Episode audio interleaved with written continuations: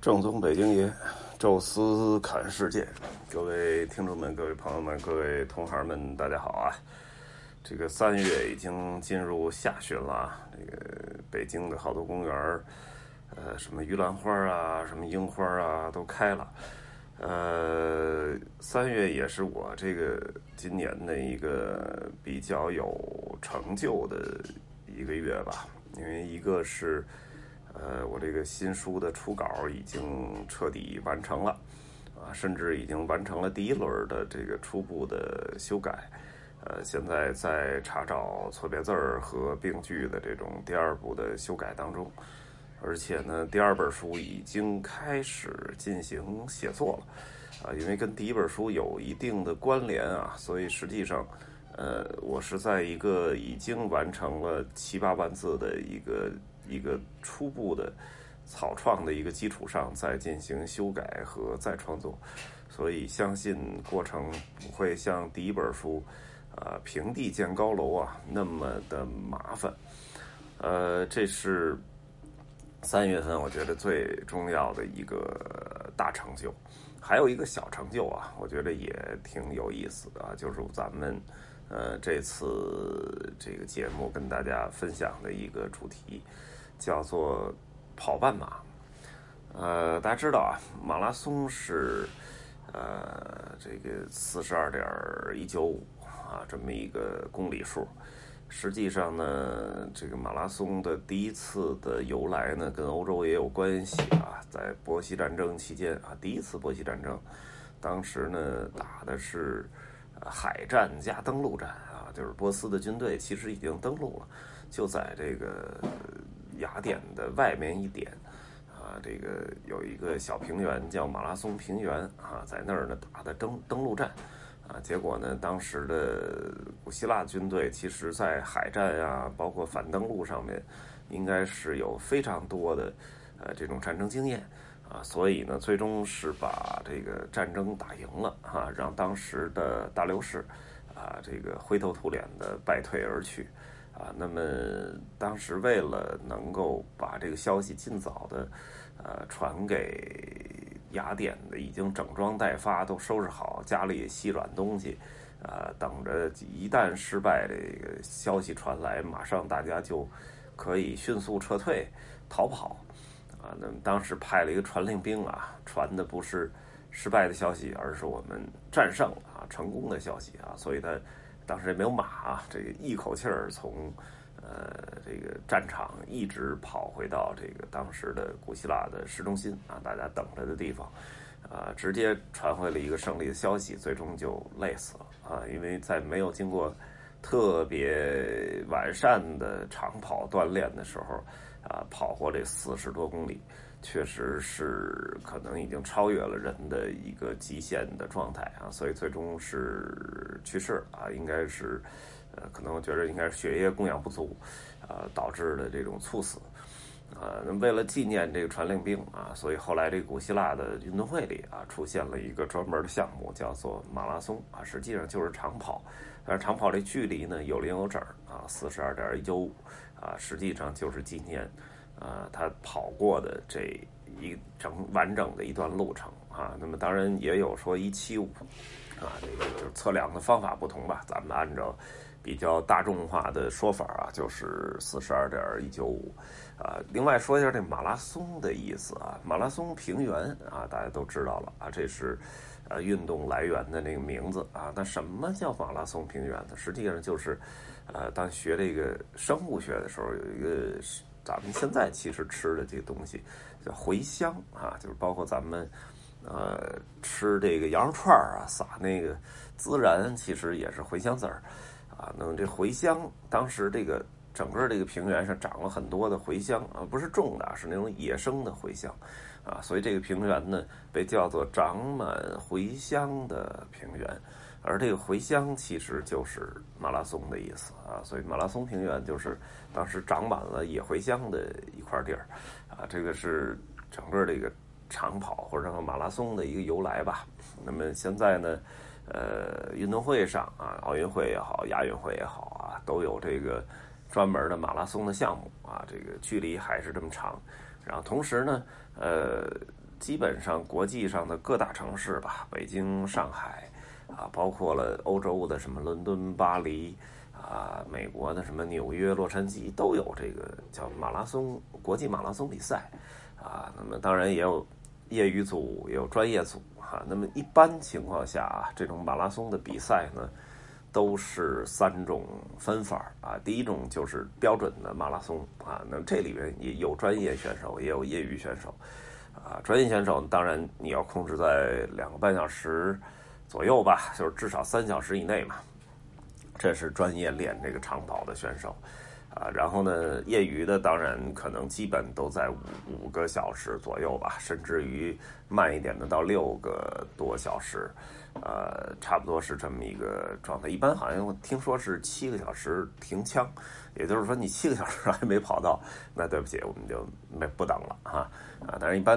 就是练练习过的啊，就是有一定的基础的这种，基本都在五个小时多一点吧。啊，这个已经算是非常难得了啊，基本能保证在呃每每公里大概耗时七分钟左右啊，这已经是很不错的一个数据了哈。啊，那么呃，一般情况下，业余选手跑全马的还是少，通常都是跑半马。那么半马差不多是。呃，整整这个马拉松的四十二点一九五的一半儿啊，就是二十一点，应该差不多是二十一点一吧。就是如果二十一点零几九几就没必要了，零九七五啊，那就没必要了，就二十一点一啊，大概是这么一个数字。呃，还当然还有一种更短的，一般就是五公里啊。那五公里这个完全就是一个参与了，因为哪怕你没有训练过长跑，只要那天风和日丽。呃，天气不冷不热，然后又这个呃阳光明媚啊，那你跟着大家一起跑，又不是自己跑的情况下啊，这个听听几首歌，然后大概有个半小时多点儿，啊，基本就是都能跑下来啊。但是跑半马实际上依然是一个巨大的挑战啊，对于那些很少跑的人来讲，呃，二十多公里啊，那跑下来差不多。最少也要两个多小时啊！就是我作为业余的这个朋友啊，当然跑半马很少有专业的啊，因为毕竟专业都在跑全马。但是能够跑下呃这个这个半马的，其实也是就是在在业余选手里算是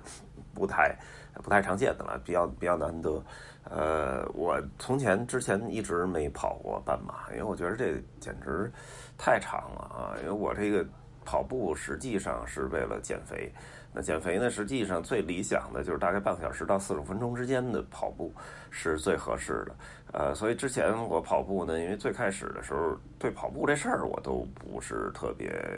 有兴趣，但是没办法啊，这个是最方便的一种减肥方式啊。包括你带团出去啊，到到这个当地的一些城市啊，空气也很好啊，那就跑跑步。这是最简单的啊，所以呃，从大概从前年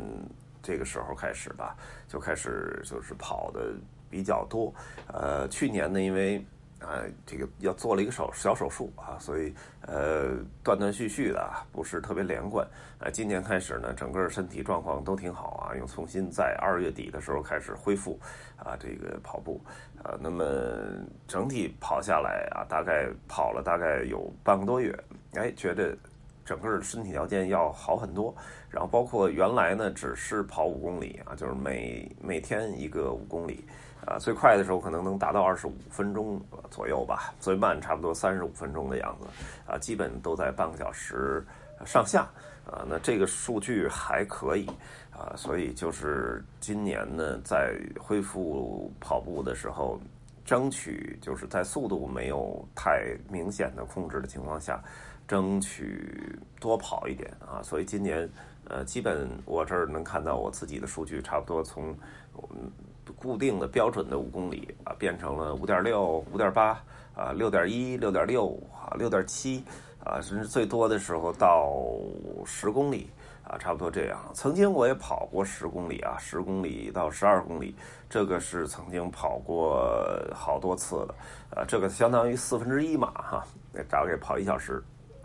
哎，但是这次呢，呃，正好赶上一个就是停了大概三四天的一个就是雾霾天，终于结束了。因为在雾霾天的时候你没法跑啊，当那个 PM 二点五超过了一百。那基本上跑步就变成了一个有害的活动，你跑完了，就是如果弄不好的话，急性肺炎都有可能，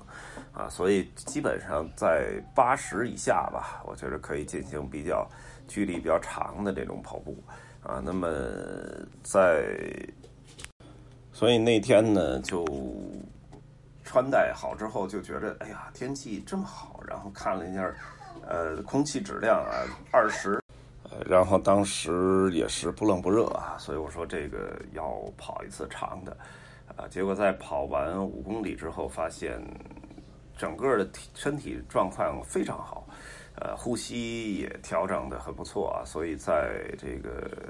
就继继续又跑了一个五公里，到十公里的时候，我觉得今天的状态可以跑半马，